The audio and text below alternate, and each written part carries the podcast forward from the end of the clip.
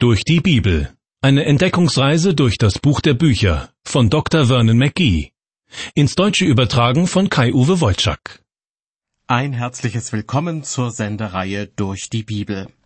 Ich habe es bereits beim letzten Mal angedeutet. Das Kapitel 38 im ersten Mosebuch ist nichts für christliche Moralapostel.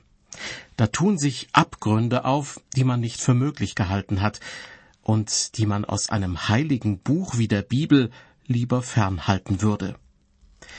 Doch Gott hat offenbar anders entschieden, als er vertrauenswürdige Personen auswählte, die in seinem Auftrag die biblischen Bücher niederschrieben. Und so ist das Kapitel 38 bis auf den heutigen Tag erhalten geblieben, obwohl der Inhalt für einige Leute, die darin vorkommen, ziemlich peinlich gewesen sein dürfte. Und obwohl man dieses Kapitel auch noch nachträglich ganz einfach aus der Heiligen Schrift hätte verbannen können, denn auf den ersten Blick stört es ohnehin nur den Fortgang der Josefsgeschichte. Die Tatsache, dass die Ereignisse aus Kapitel 38 ein Bestandteil der Bibel sind, zeigt meines Erachtens, dass Gott es nicht peinlich ist, die Sünden der Menschen beim Namen zu nennen. Er weiß, wozu Menschen fähig sind und verschließt nicht die Augen davor. Zuerst ein kurzer Rückblick auf das erste Buch Mose Kapitel 37. Dort ging es um den Konflikt zwischen Josef und seinen Brüdern. Josef ist der zweitjüngste in der Familie und wird von seinem Vater Jakob verwöhnt und ständig bevorzugt. Hinzu kommt noch, dass Josef von Träumen erzählt, die davon handeln, dass er eines Tages über seine Brüder herrschen wird. Als sich diese weit ab von zu Hause um die Viehherden kümmern, fassen sie den Entschluss, Josef umzubringen. Einem der Brüder, Juda, geht dieser Vorschlag zu weit. Er will Josef an die Ismaeliter verkaufen, die gerade in einer Karawane vorüberziehen. Und genau das geschieht dann auch. Josef wird von den Ismaelitern nach Ägypten verschleppt und dort an den Kämmerer, sozusagen den Finanzminister des Pharaos, verkauft. Der Bericht darüber wird in Kapitel 39 fortgesetzt. Dazwischen jedoch befindet sich Kapitel 38 und darin geht es vordergründig um die Familiengeschichte Judas. Das ist jener von den Brüdern, der vorgeschlagen hat, Josef nicht umzubringen, sondern ihn als Sklave zu verkaufen. In Kapitel 38, Vers 1 wird von ihm erzählt, es begab sich um diese Zeit, dass Judah hinabzog von seinen Brüdern und gesellte sich zu einem Mann aus Adulam, der hieß Hira. Und Judah sah dort die Tochter eines Kanaaniters, der hieß Shua, und nahm sie zur Frau. Und als er zu ihr einging, ward sie schwanger und gebar einen Sohn, den nannte er Er. Möglicherweise um Geschäfte zu machen, reist Juda in die alte kanaanitische Königsstadt Adulam. Bei einem Einheimischen findet er Unterschlupf. Eines Tages lernt er eine kanaanitische Frau kennen und verliebt sich in sie. Die beiden heiraten, obwohl Juda damit gegen die Regel verstößt, sich keine Frau aus einem heidnischen Volk zu nehmen. Diese göttliche Weisung soll verhindern, dass sich heidnische Religionen und der Glaube an den einen und wahren Gott vermischen.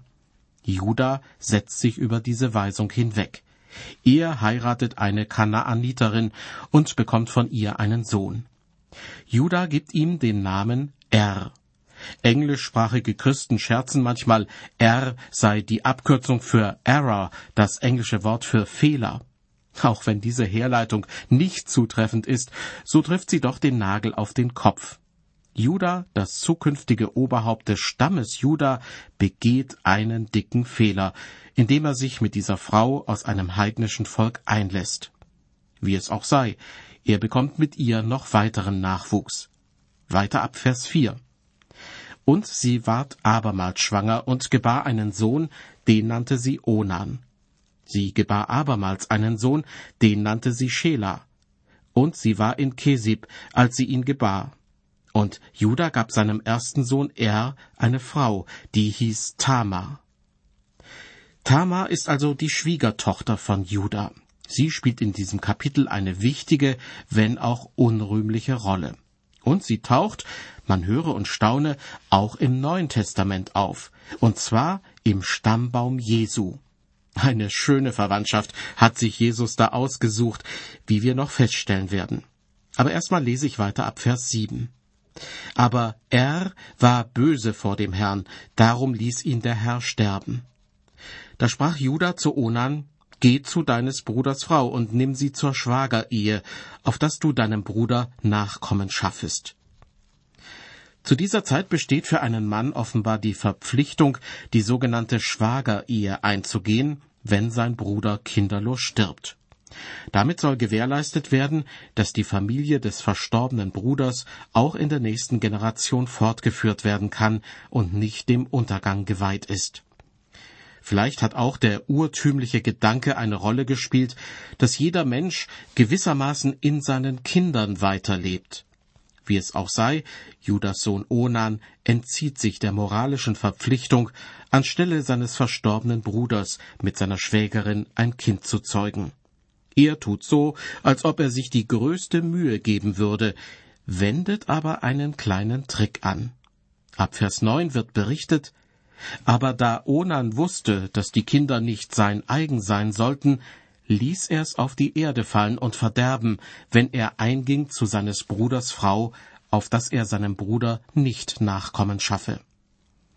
Dem Herrn missfiel aber, was er tat, und er ließ ihn auch sterben.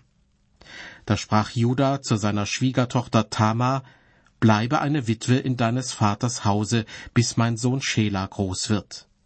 Denn er dachte, vielleicht würde der auch sterben wie seine Brüder.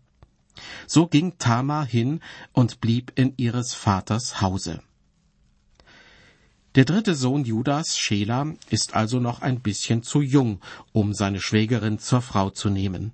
Außerdem hat Juda Angst, dass auch sein dritter Sohn sein Leben verlieren könnte. Deshalb muss sich Tamar erstmal in Geduld üben und soll, wie damals üblich, wieder bei ihren Eltern einziehen. Doch sich in Geduld zu üben, ist nicht ihre Sache. Als eines Tages die Ehefrau von Judah stirbt, sieht sie ihre Stunde gekommen. Die Situation ist günstig, wie man den Versen zwölf und dreizehn entnehmen kann. Als nun viele Tage verlaufen waren, starb Judas Frau, die Tochter des Schua. Und nachdem Juda ausgetrauert hatte, ging er hinauf, seine Schafe zu scheren nach Timna mit seinem Freunde Hira von Adulam. Da wurde der Tamar gesagt, siehe, dein Schwiegervater geht hinauf nach Timna, seine Schafe zu scheren. Vergleicht man die Angaben in Vers 1 und in Vers 12, so kann man vermuten, dass sich Juda und Hira von Adulam über die Schafzucht kennengelernt haben. Inzwischen ist aus der Bekanntschaft eine Freundschaft geworden, denn in Vers 12 werden Juda und Hira als Freunde bezeichnet. Judas Schwiegertochter Tama kommt unterdessen zu dem Schluss, dass Juda vermutlich niemals seinen jüngsten Sohn Schela zu ihr schicken wird. Denn inzwischen sind, wie es im Bibeltext heißt, viele Tage vergangen. Außerdem wurde ja erwähnt, dass Juda befürchtete, auch Schela könnte sterben, wenn er sich mit Tama einlässt, wie seine beiden älteren Brüder zuvor. Tama beschließt deshalb, ihr Schicksal in die eigene Hand zu nehmen. Weiter ab Vers 14. Da legte sie die Witwenkleider von sich, die sie trug, deckte sich mit einem Schleier und verhüllte sich und setzte sich vor das Tor von Enaim an dem Wege nach Timna. Denn sie hatte gesehen, dass Schela groß geworden war, aber sie wurde ihm nicht zur Frau gegeben. Als Judah sie nun sah, meinte er, es wäre eine Hure, denn sie hatte ihr Angesicht verdeckt und er machte sich zu ihr am Wege und sprach Lass mich doch zu dir kommen, denn er wusste nicht, dass es seine Schwiegertochter war. Sie antwortete Was willst du mir geben, wenn du zu mir kommst? Diese Verse werfen ein überaus schlechtes Bild auf Juda. Zuerst hatte er ohne Skrupel eine kanaanitische Frau geheiratet, und jetzt nach ihrem Tod wirbt er genauso skrupellos um die vermeintliche Prostituierte. Weil sie sich verschleiert hat, merkt er nicht, dass es sich in Wirklichkeit um seine eigene Schwiegertochter handelt. Ihre Vorgehensweise ist natürlich genauso verabscheuungswürdig. Tama führt Juda an der Nase herum, um daraus einen Vorteil zu ziehen. Auf ihre Frage hin, was Juda ihr für eine gewisse Dienstleistung anbieten würde, antwortet er, ich lese die Verse 17 bis 24, Ich will dir einen Ziegenbock von der Herde senden. Sie antwortete, So gib mir ein Pfand, bis du ihn mir sendest. Er sprach, Was willst du für ein Pfand, das ich dir geben soll? Sie antwortete, Dein Siegel und deine Schnur und deinen Stab, den du in der Hand hast. Da gab er's ihr und kam zu ihr, und sie ward von ihm schwanger. Und sie machte sich auf und ging hinweg und legte den Schleier ab und zog ihre Witwenkleider wieder an. Juda aber sandte den Ziegenbock durch seinen Freund von Adulam, damit er das Pfand zurückholte von der Frau. Und er fand sie nicht. Da fragte er die Leute des Ortes und sprach, Wo ist die Hure, die zu Enaim am Wege saß? Sie antworteten, Es ist keine Hure dagewesen. Und er kam wieder zu Juda und sprach, Ich habe sie nicht gefunden. Dazu sagen die Leute des Ortes, es sei keine Hure dagewesen. Juda sprach, Sie mag's behalten, damit wir nur nicht in Verruf geraten. Siehe, ich habe den Bock gesandt, und du hast sie nicht gefunden. Nach drei Monaten wurde Juda angesagt, Deine Schwiegertochter Tama hat Hurerei getrieben, und siehe, sie ist davon schwanger geworden. Juda sprach, Führt sie heraus, dass sie verbrannt werde. Das also ist Juda, ein Mann mit einer ausgeprägten Doppelmoral heuert eine Prostituierte an, um sich mit ihr zu vergnügen, und spielt dann den Moralapostel, als er vom vermeintlichen Fehltritt seiner Schwiegertochter hört, und will sie auf dem Scheiterhaufen brennen sehen. Dass die Bibel über so etwas berichtet, mag manchen Bibelunkundigen erstaunen. Aber die Tatsache, dass etwas in der Bibel steht, heißt ja noch lange nicht, dass Gott mit dem Sachverhalt an sich einverstanden ist. Und ich kann Ihnen versichern, mit dieser Doppelmoral, die Juda an den Tag legt, ist Gott ganz bestimmt nicht einverstanden. Einem Kanaaniter hätte ich ein solches Verhalten vielleicht noch zugetraut, aber wir haben es hier mit einem Sohn des Stammvaters Jakob zu tun, der selbst einmal zum Oberhaupt eines israelitischen Stammes werden soll. Ich persönlich glaube, dass sein gottloses Verhalten mit dazu beiträgt, dass Gott die Israeliten schon bald für eine längere Zeit aus dem verheißenen Land Kanaan wieder herausholt. Eine Hungersnot wird sie dazu bringen, nach Ägypten zu ziehen. Dort werden sie von den anderen Menschen weitgehend abgesondert im Lande Goschen eine Bleibe finden. Dass diese Maßnahme nötig ist, zeigt der Vorfall mit Juda nur allzu deutlich. Judah ist empört über die Sittenlosigkeit seiner Schwiegertochter, aber dass er selbst auch gesündigt hat, spielt für ihn gar keine Rolle. Hinzu kommt natürlich auch noch, dass er eine grausame Bestrafung fordert. Im zweiten Buch Samuel wird über einen ganz ähnlichen Fall berichtet. Der Prophet Nathan erzählt König David die Geschichte von einem armen Mann, der nur ein einziges Schäflein besitzt. Weiter erzählt Nathan, dass ein reicher Mann, der eines Tages Besuch bekommt, dem armen Mann das Schaf wegnimmt und seinem Gast daraus ein üppiges Festmahl zubereitet. Als David diese Geschichte hört, gerät er außer sich und ruft, der Mann ist ein Kind des Todes, der das getan hat. Er reagiert also ganz ähnlich wie Judah, indem er eine harte, aber scheinbar gerechte Bestrafung fordert. Doch dann weist ihn Nathan darauf hin, dass diese Geschichte so etwas wie ein Gleichnis ist. Er sei der reiche Mann, der einem armen Mann, nämlich Uriah, sein Schäfchen, nämlich seine Frau Bathseba, weggenommen habe. Beide Vorkommnisse zeigen, wie leicht es uns fällt, die Verfehlungen anderer Leute zu verurteilen, aber im Hinblick auf unsere eigenen Sünden sind wir oft blind. Am Anfang dieser Sendung habe ich die Frage gestellt, warum die Bibel manche Kapitel enthält, die ich als anständiger Christ am liebsten weglassen würde? Die Antwort scheint mir klar. Sowohl Judah wie auch seine Schwiegertochter Tamar haben sich einige sexuelle Eskapaden erlaubt, von denen sie wohl dachten, dass sich Gott in derart persönliche Dinge nicht einmischen würde. Doch damit haben sie sich verrechnet. Und das sollte uns allen eine Warnung sein, die wir in einer sexuell sehr freizügigen Zeit leben.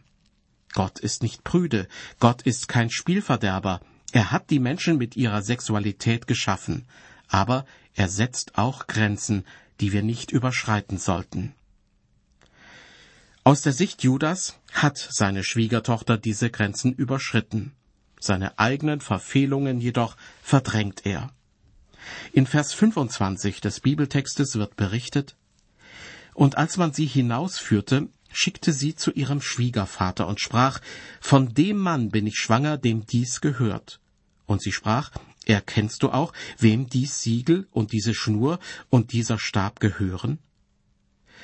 Tamar hat es wirklich faustdick hinter den Ohren. Ihr Schwiegervater möchte, dass sie wegen Hurerei auf dem Scheiterhaufen verbrannt wird.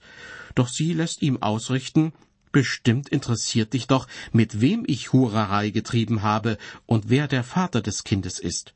Schau mal, diese Dinge hier hat mir der Mann als Pfand überlassen. Kommen sie dir nicht irgendwie bekannt vor?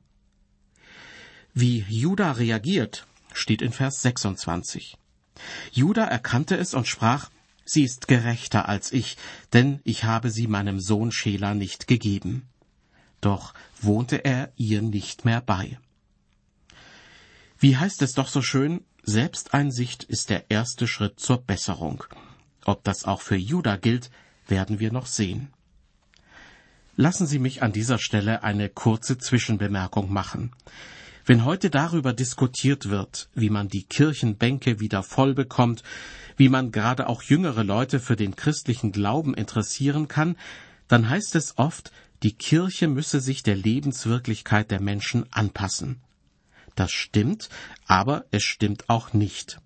Natürlich kann man darüber diskutieren, ob der wöchentliche Gemeindegottesdienst unbedingt sonntags um neun Uhr gefeiert werden muss, ob die Orgel nicht auch mal still bleiben darf zugunsten anderer Instrumente.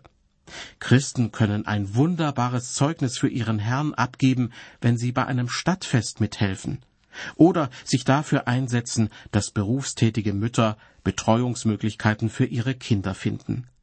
In all diesen Fällen kann und soll sich die Kirche der Lebenswirklichkeit der Menschen anpassen. Aber wenn es um den Kern ihres Glaubens geht, sollten Christen keine Kompromisse schließen. Wenn ihre Glaubwürdigkeit auf dem Spiel steht, müssen sie laut und vernehmlich Nein sagen. Juda hat sich damals vermutlich auf das moralische Niveau der Kanaaniter heruntergelassen. Denn sein kanaanitischer Freund Hira weiß offenbar Bescheid, dass sich Juda mit einer Prostituierten eingelassen hat. Und er findet auch nichts dabei, dass ausgerechnet er zu ihr hingehen und das Pfand, das Juda ihr gegeben hat, gegen einen Ziegenbock eintauschen soll. Im Vergleich zu den Kanaanitern ist Juda gar nicht so ein übler Kerl. Aber eine solche Entschuldigung zählt nicht vor Gott. Er möchte, dass seine Leute glaubwürdig sind und ein ehrbares Leben führen. Oft genug bedeutet das auch, sich geistlich gesehen in Bescheidenheit zu üben.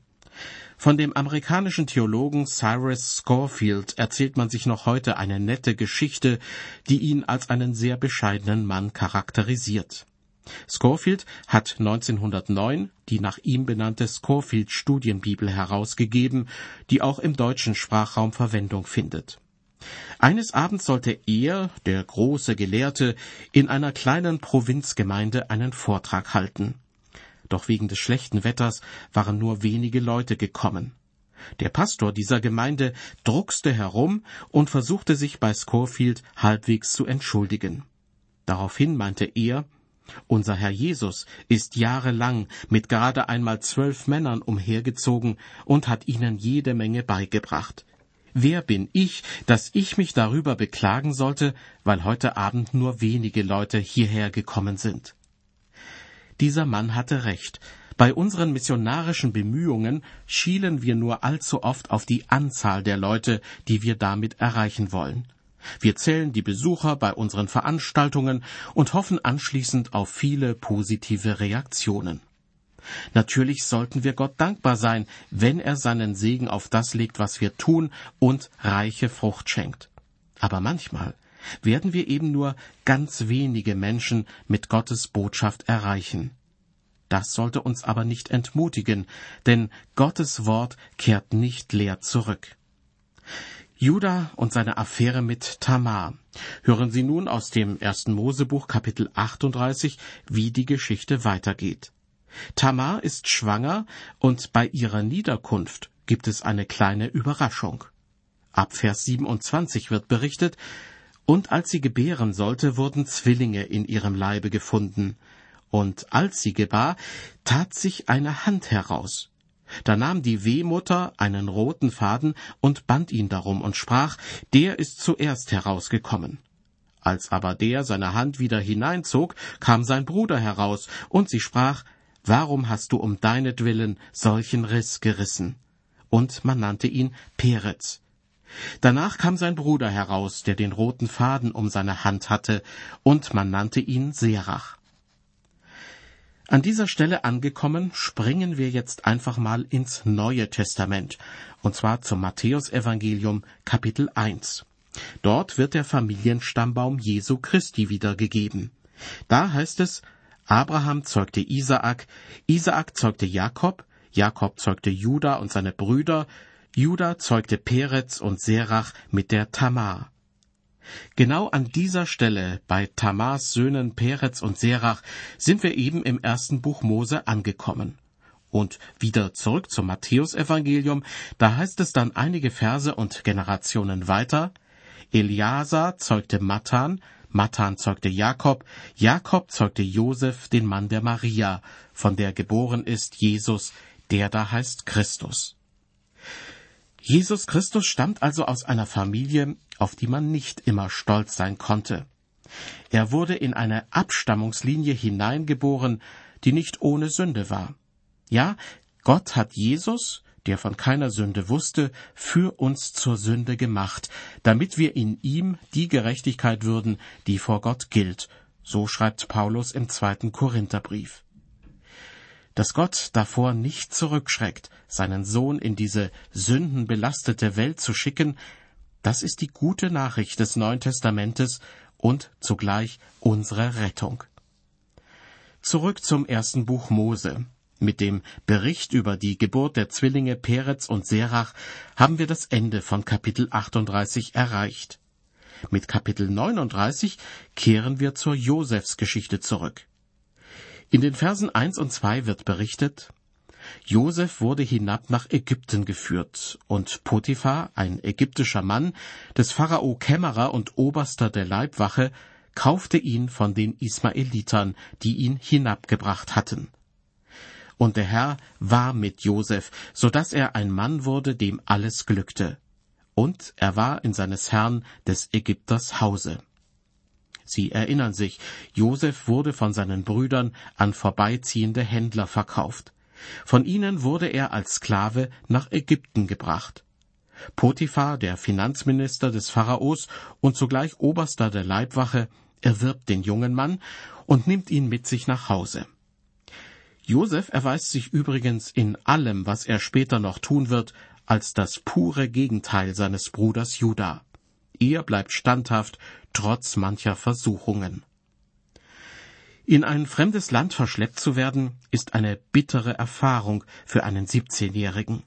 Nach menschlichem Ermessen wird Josef seinen Vater niemals wiedersehen und niemals in seine Heimat zurückkehren können. Trotz dieser düsteren Zukunftsaussichten wird ihm mit Gottes Hilfe vieles gelingen, wovon andere nur träumen können. An keiner anderen Person des Alten Testaments wird Gottes Planen und Führen so deutlich wie an Josef. Und das, obwohl Gott ihm anscheinend nicht einmal persönlich begegnet, jedenfalls ist davon nichts in der Bibel zu lesen, während die anderen Stammväter Israels diese Erfahrung gemacht haben. Über Josefs Leben könnte man als Motto einen Vers aus dem Römerbrief setzen. Wir wissen aber, dass denen, die Gott lieben, alle Dinge zum Besten dienen, denen, die nach seinem Ratschluss berufen sind. Diesen Bibelvers hat der Theologe Ruben Torrey einmal ein sanftes Ruhekissen für ein müdes Herz genannt. Das Wissen, dass Gott es gut mit uns meint und dass er uns auch in schlimmsten Situationen nicht allein lässt, dieses Wissen scheint bei Josef tief verwurzelt zu sein. Mein Wunsch ist, dass auch wir für uns entdecken, dass denen, die Gott lieben, alle Dinge zum Besten dienen. Judah, der Sohn Jakobs, der sich mit einer vermeintlichen Prostituierten einlässt. Tamar, die mit allen Mitteln ihr Recht auf Nachwuchs durchsetzen will. Und Josef, der Jüngling, dem ein Sklavenschicksal bevorsteht, der aber nicht die Hoffnung verliert. Recht unterschiedliche Charaktere haben wir in dieser Sendung kennengelernt. Genügend Stoff zum Nachdenken über eigene Unzulänglichkeiten, aber auch über das, was Gott aus einem Leben machen kann, wenn wir es nur zulassen. Ich wünsche Ihnen Gottes Segen und würde mich freuen, wenn Sie auch die nächste Folge der Sendereihe durch die Bibel wieder einschalten.